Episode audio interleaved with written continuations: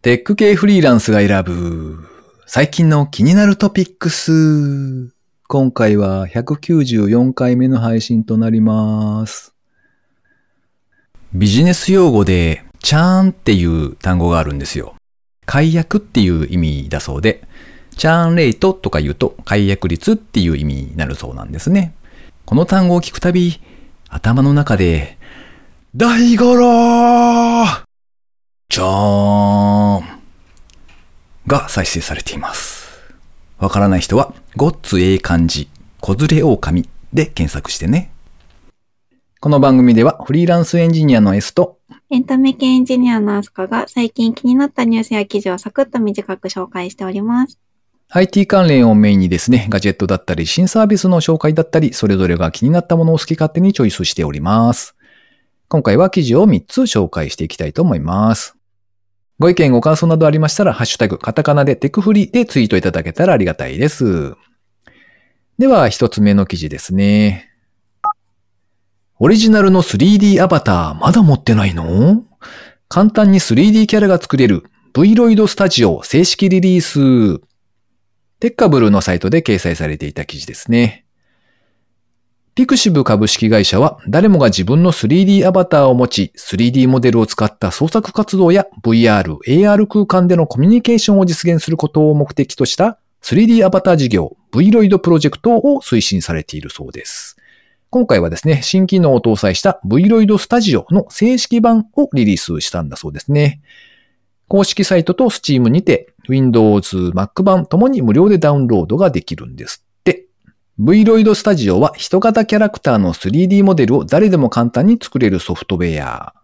顔、体、髪型、服装などを個別に設定できる複数のパラメーターや350種類以上の髪型、メイク、服などのプリセットアイテムで自分好みの 3D アバターを作ることができるというソフトウェアだそうですね。制作した 3D モデルやテクスチャー、アイテムデータは商用、非商用を問わず様々な用途に利用が可能なんだそうですね。VRM 形式でエクスポートできるため、VRM に対応した各種 3D アプリケーションで利用が可能となっているそうです。なんか自分でカスタマイズしていくタイプのあの、アプリなんですけど、なんか、例えばメガネとかもですね、色とかフレームだけじゃなくて、ブリッジやツルの細さとか、長さとか、かける位置なんてのも調節できるらしいですよ。すごい細かいですね。うん。なんか耳つけたりとか、あの普通の人型だけじゃなくって、うんちょっとしたアクセサリーがつけられるのがいいですね。うんなんか、そうですね。あの、獣耳って言うんですっけ？獣耳っていうんですか？あ、獣の耳だから？そうそう。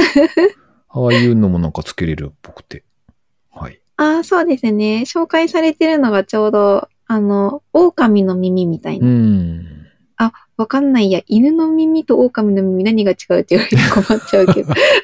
それは確かに。でもなんかちょっと、はい、うんワイルドな、ちょっとふさふさ系の耳が、ううんん、ついてますね。はい。これなんかあの、目が書き込めるってのがすごいなって思ったんですけど、あ、あの、テクスチャー書き込めるっていうはいはいはい風に書かれていて、うん。あのうん、目の多分、キラキラとかそういうこうん とそうですね。なんじゃないかなって思うんですけどまあ、確かうに。ん、そこはこだわりたいところかもしれないですね。そうですねう。んあ、そっか、じゃあ VR に、なんでしょう、このインポートして、うんこのアバターを着たことを、その目をじーって覗き込むと、うん。結構こだわりの目かもしれないという。なんか、それどうなんですね。こう、じーっと目の中を見つめられると、あの、VR 空間とはいえ、なんかこう、はい。ビクッとしませんか？確かにそうでもないですか？ちょっと顔近いですね。ああ、ちょっとあんまり。じろじろ見れないかも。うんそうですね。えーでも、そういうところにこだわれるのが楽しそうですね。うんうんうん。ちょっと試しに作ってみたいなって思いますね。なんか、今までねうん、触ったことあるというか、その VR チャットとかでも、まあ VR チャットで使えるかどうかはわかんないですけど、あの、ああいう、なんか VR の空間の中とかだと、用意されてるものをそのまま使うっていうのだけしか僕経験したことないんで、ああ、そうですね。なんか多少なりともね、あの、いろいろいじれると面白そうだななんて思ってます。では、二つ目の記事、あすかさんお願いします。では私の方からは、いつものクッションがトレーニンググッズに早変わり、座るだけでいつでも体幹を鍛えられるスクエア型バランスクッションを新発売。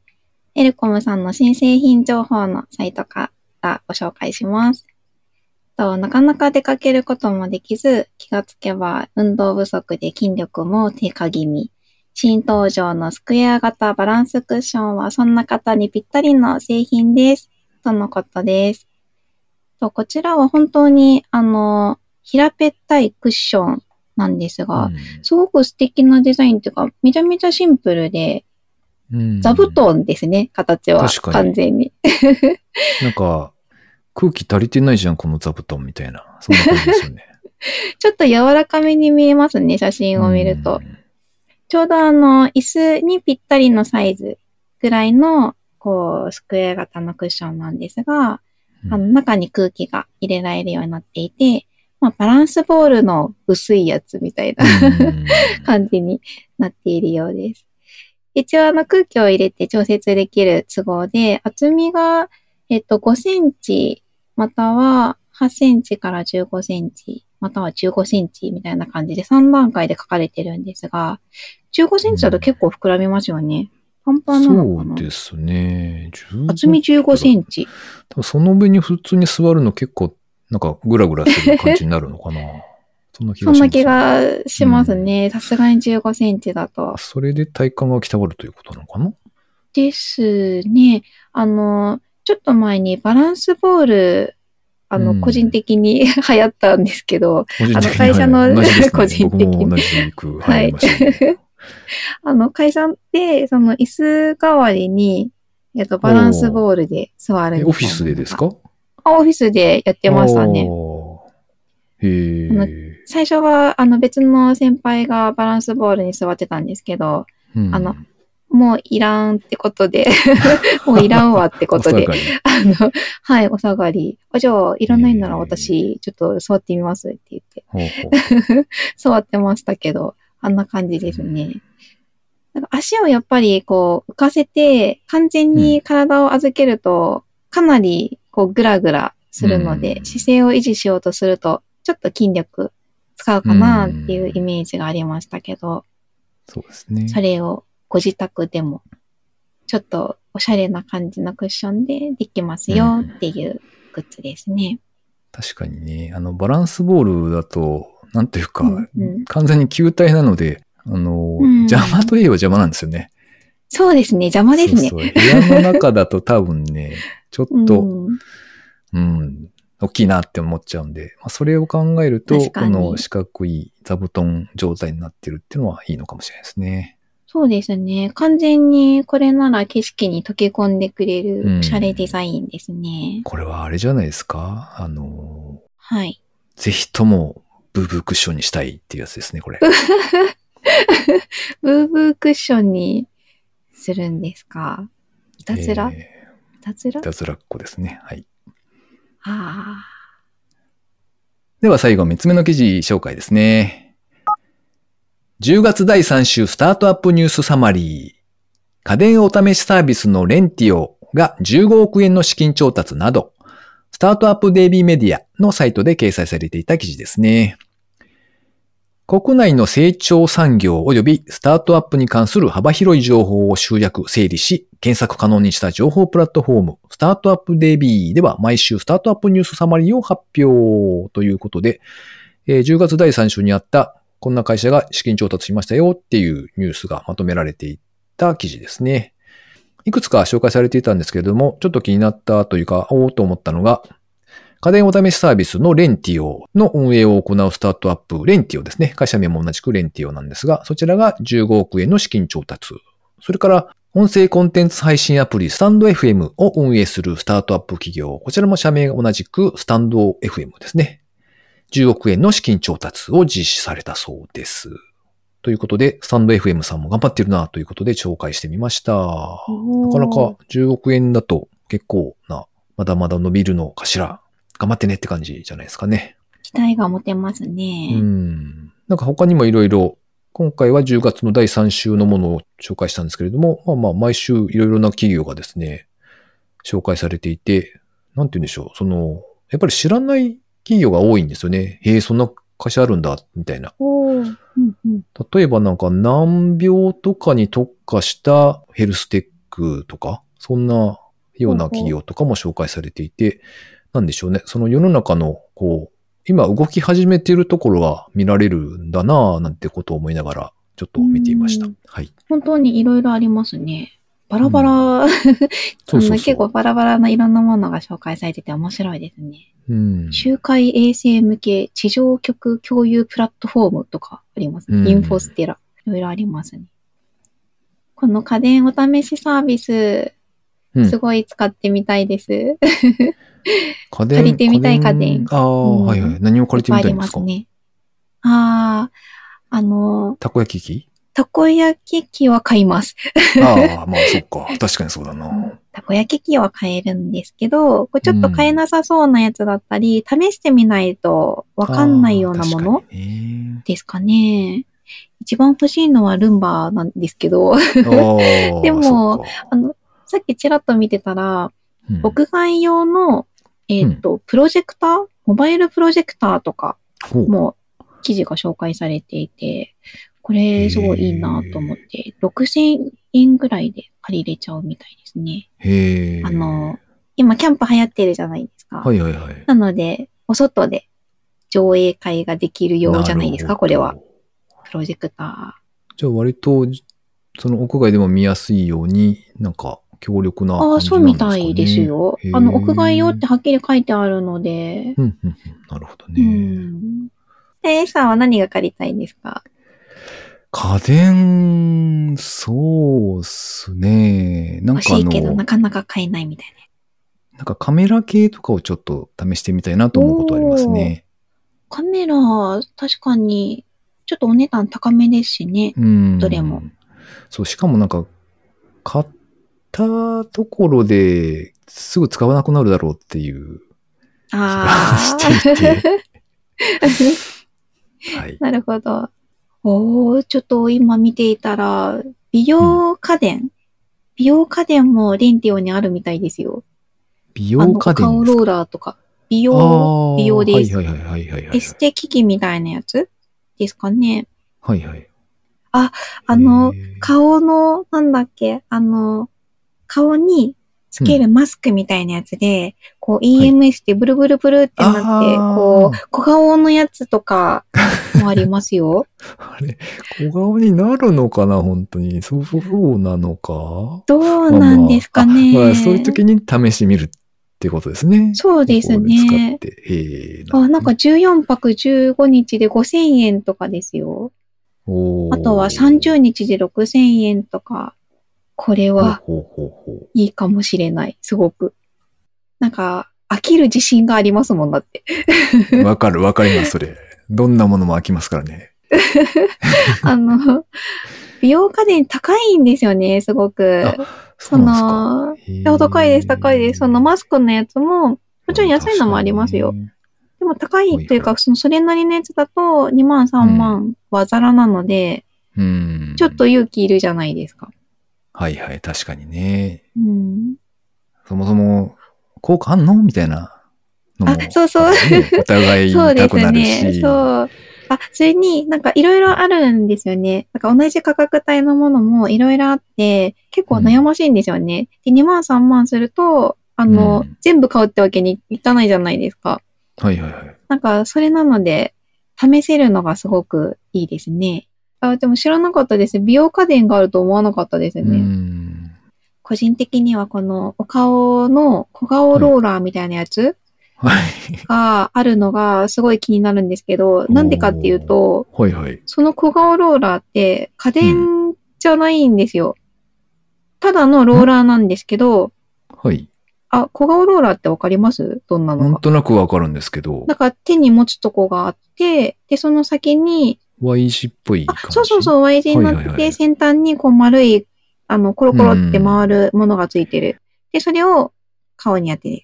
あの、小顔ローラーで、その、コロコロするだけのやつって、電気とか何も使ってないんですよ。ただのローラーなんですよ。うん。なんですけど、2万円とかはい3万円とかするんですよ。は？アスカさん作って売ったら？いやいや、あのなんかすごい類似品で安いものもなんかあるんですけど、お値段高いやつも気になるじゃないですか。そんなに高いんですよ。まどれだけ効果があるんだとか思いません？うーん。へえ。うん。なんで、それがお試しできそうなのでいいなと思って今ちょっと見てました。ああ、なるほどね。はい。それもありました。気になりますね。コロコロしてみようかな。コロコロ、じゃあ、余ってコロコロしてくださいということで、はい。頑張ります。今回の記事紹介は以上となります。続いて番組にいただいたコメント紹介のコーナーですね。まずは水流さんからコメントいただいてます。いつもありがとうございます。ありがとうございます。189回を聞いた後で、アスカさんへポイッと、ポイッといただきました。ありがとうございます。いいなぁいいなぁふふふ。いいでしょう。いただいちゃいましいた。いですねとっても嬉しいです。そして、続いて190おまけ。名前を出していただいたので追加コメントを。すみっこ暮らし自分よりも1歳8ヶ月の子供の方がお気に入りです。自分一押しのうさまるへの反応が鈍くぐぬぬです。ちなみに自分のお気に入りなキャラはペンギン、かっこ元カッパです。キュウリが好きなのにペンギンです。そうなんですよね。あの、カッパ設定なんですよね、ペンギンちゃんは。ん？あ、なんのこっちゃという。なんのこっちゃ。あの、隅っこの、元カッパという設定なんで、そうなんですよ。そうですね。あの、ペンギンさん、あの、緑なんですよね。隅っこ暮らしのペンギンは。緑のキャラ。ラで、こう、なんか、頭になんか乗せると、おやカッパみたいだぞみたいなキャラなんですけど、うーん。丸いうね。ん。丸い。いやいや、みんな丸いですよ、隅っこ暮らしのキャラ。あすいませんでした。いえいえ、ペンギンさん可愛いへです。やっぱそうですよね。1歳8ヶ月のお子さん、お気に入りですって。うさまるも可愛いですよね。可愛いっていうか、この無表情さが、あの、お可愛い。やっぱ可愛い。え。はあ、ほよくスタンプ見かけますね。うさう。まるスああ、タンプ。なるほど、なるほど。確かになりうんやすいというか、うんうん使いやすそうですね。へえそうですね。えーそれから高見千恵さんからですね。いつもありがとうございます。ありがとうございます。193聞いた。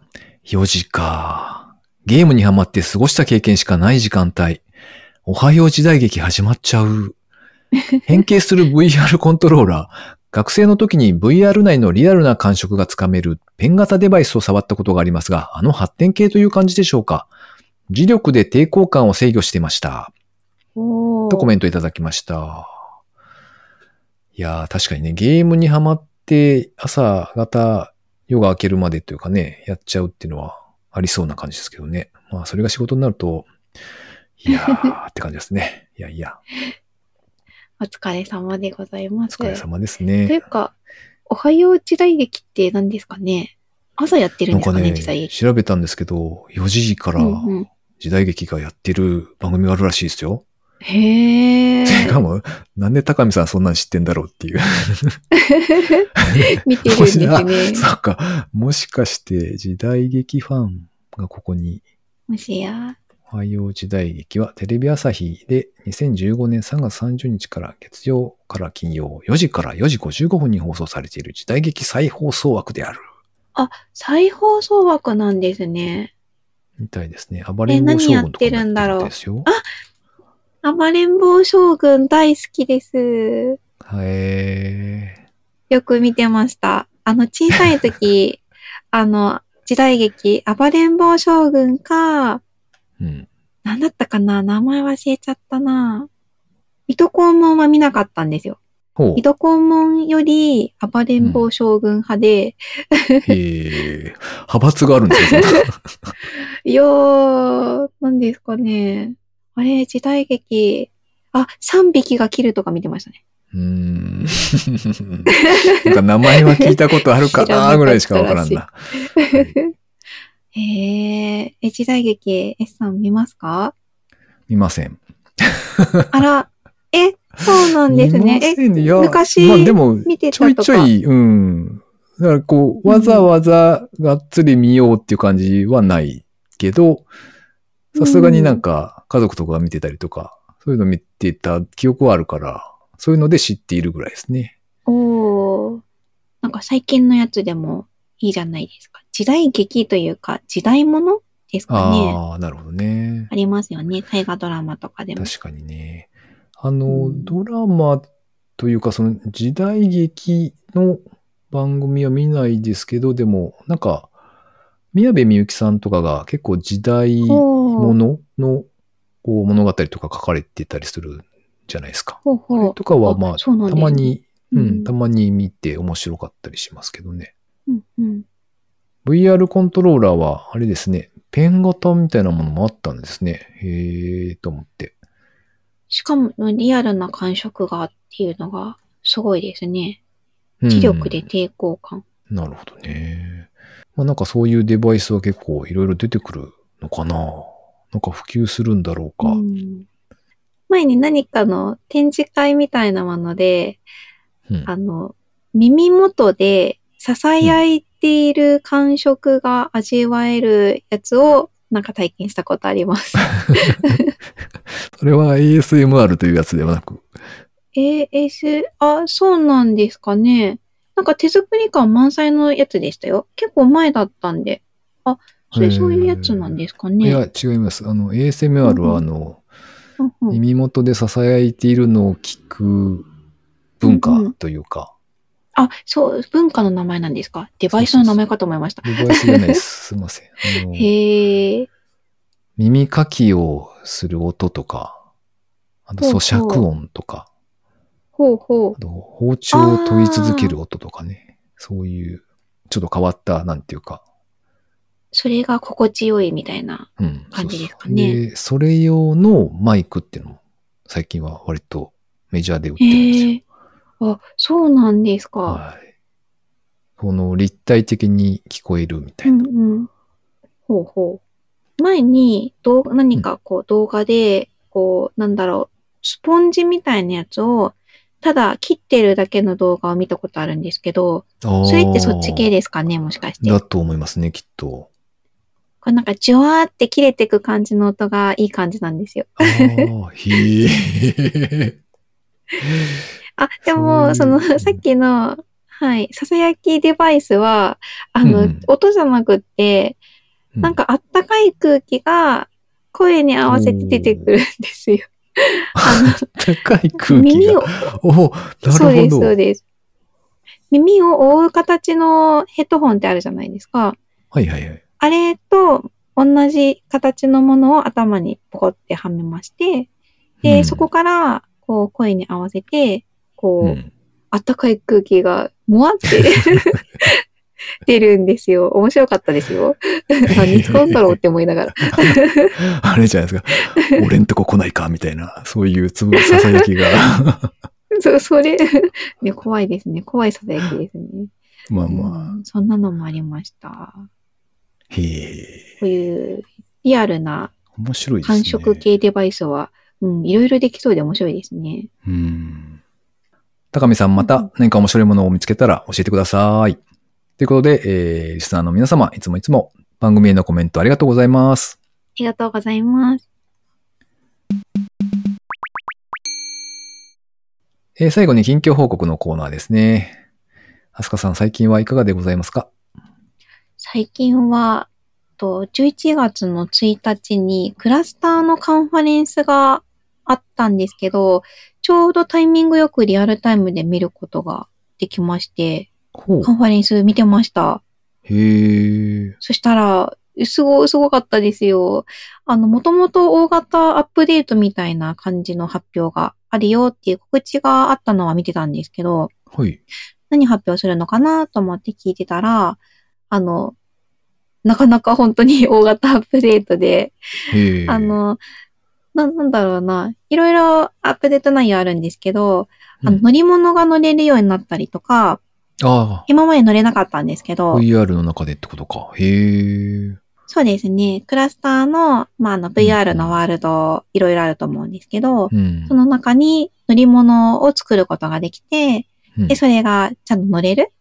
うん乗れる感じになってるんですけど、あの、一応デモでもちらっと見せてもらったんですが、うん。レースみたいな感じで 競争してたりもしましたね。なんかいろいろできそうだなと思って見てました。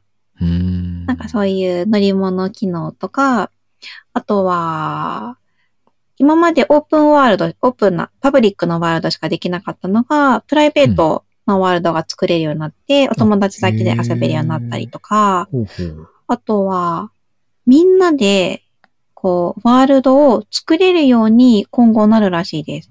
確か12月末にリリースされるっていう風に発表されてたんですがうんみんなで同じワールドにいる人同士が、そのワールドを、ワールドそのものを作れるように。なるそうですね。なんかマイクラみたいな感じかうんなマイクラみたいですね。へえ。うんうん。そうですね。ほうほ他にもいっぱいあるんですけど。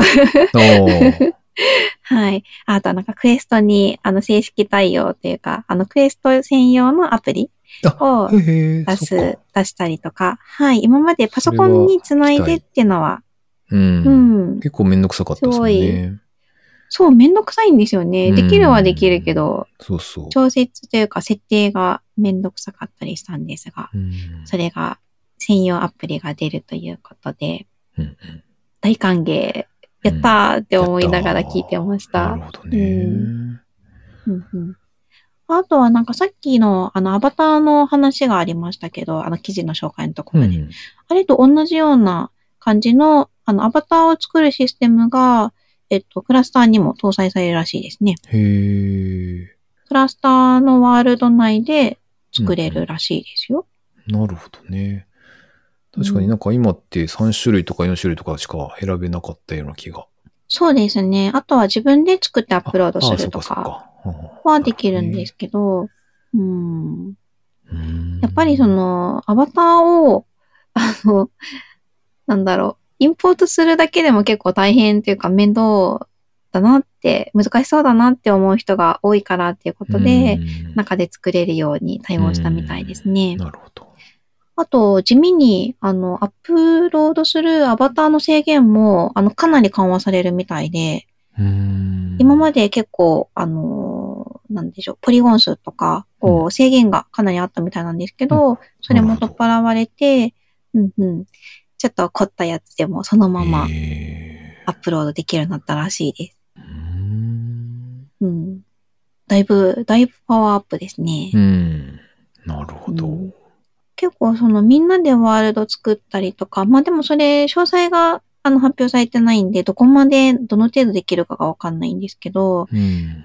ね、あの他の、うん、そうですね、みんなで作れるって言ったら、VR だとネオス VR しか私思い浮かばないんですけど、ネオスはかなりハードルが高いので、あの誰でも入れるっていう状況では多分ないので、クラスターはやっぱり、あの、プラットフォーム、いろんなのに対応してて、あの、一般の方でも名前を知ってるのはクラスターが一番じゃないかなと思うので、うんそこでワールドが作れるようになるっていう意味は結構大きいなって思いましたね。うんうんなるほど。うんうん。S さん、クラスターのハロウィンのワールドうんうん行かれたんですよね、そういえば。行きました、行きました。一応、うんうん。なんて言うんでしょう。チラ見してきただけって感じで終わりましたね。チラ見、チラ見で。いや、なんかあの、接続とかにも結構手間取って、久しぶりだったんで。で、なんか一応、そのオキュラスつなげて、あの、ほうほ VR のデバイスで入れることは入れたんですけど、う。おー。なんか、ちょっとだけ回って、あの、迷路みたいなところがあって、ゲーム的な。で、そこでなんかうんうんあの、障害物をジャンプで越えることができず、もういいわと思って。ジャンプができなかったんですか？ジャンプできたんですけど、ジャンプ、止まっうんてジャンプしかできなかった。走ってジャンプができなかったのかな？だから越えられなかったのかな？なわかんないけど。乗り越えれないんですね。そうそう、乗り越えられなかったんで、もうもういいわと思って。その場でぴょんぴょんぴょんぴょんしてました。はい。で、へえ。あの、帰ってきましたね、そのまんま。切ないですね。えー S さんはその他は最近どうですか？えーと、最近はですね、この間、あの、久しぶりに 休みを取ったというか、あの、日曜日す。、そうですね、午前中しかお仕事できませんって言って、前から言ってやって、うんうんで、午後は、あの、久々に東京から友達が来たんですよ。で、その関連の友人5人ぐらいかな自分も含めて。で、あの、なんか、テラス席の焼肉というか、ジンギスカンというか、みたいなやつ焼に肉。行ってきました。うん久々にビール飲みましたね、外でね。おー、いいですね。久々に電車戻りましたね。何年ぶりだろうと。あ そうですよね。そうそうなんですよ。で、あの、電車乗るときにあの、名古屋だと真中でしたっけ？あ、真ん中。はい、カードがあるじゃないですか。中ですね。で、一応あれ持ってたから、持って行ったら、はあの、ブーって止められて、自動開発施設で。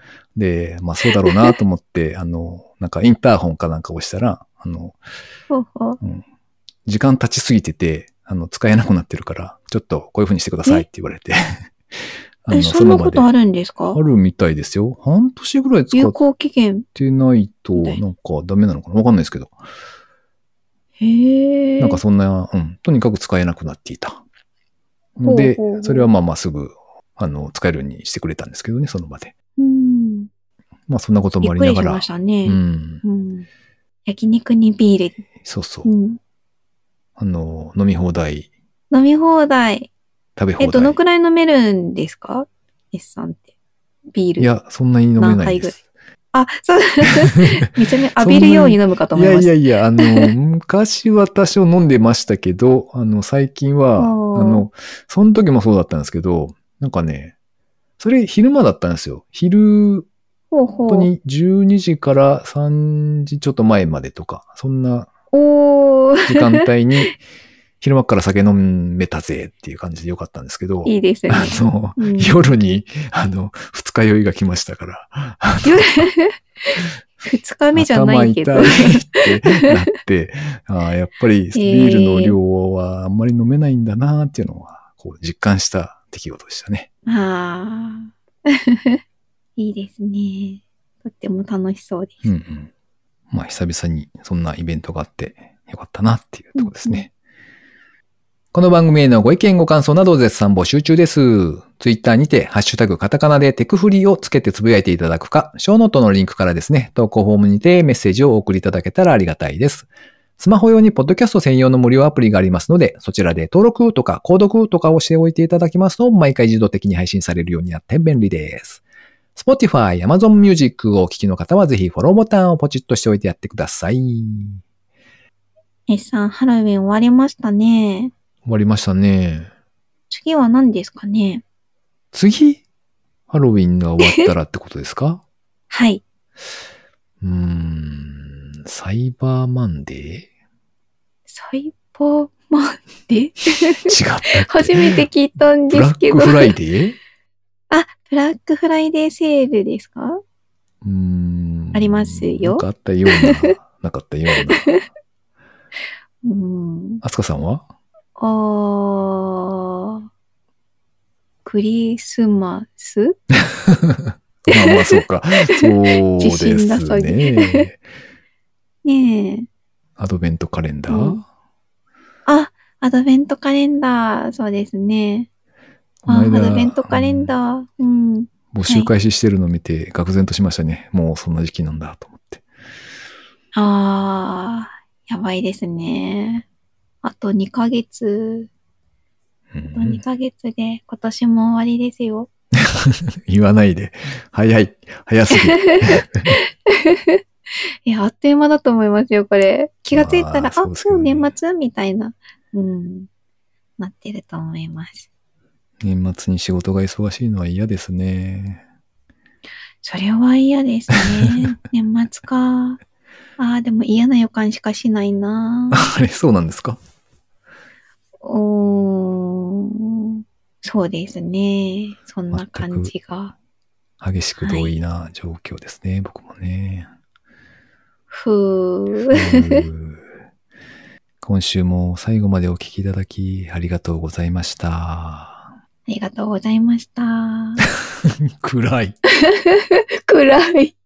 暗すぎる。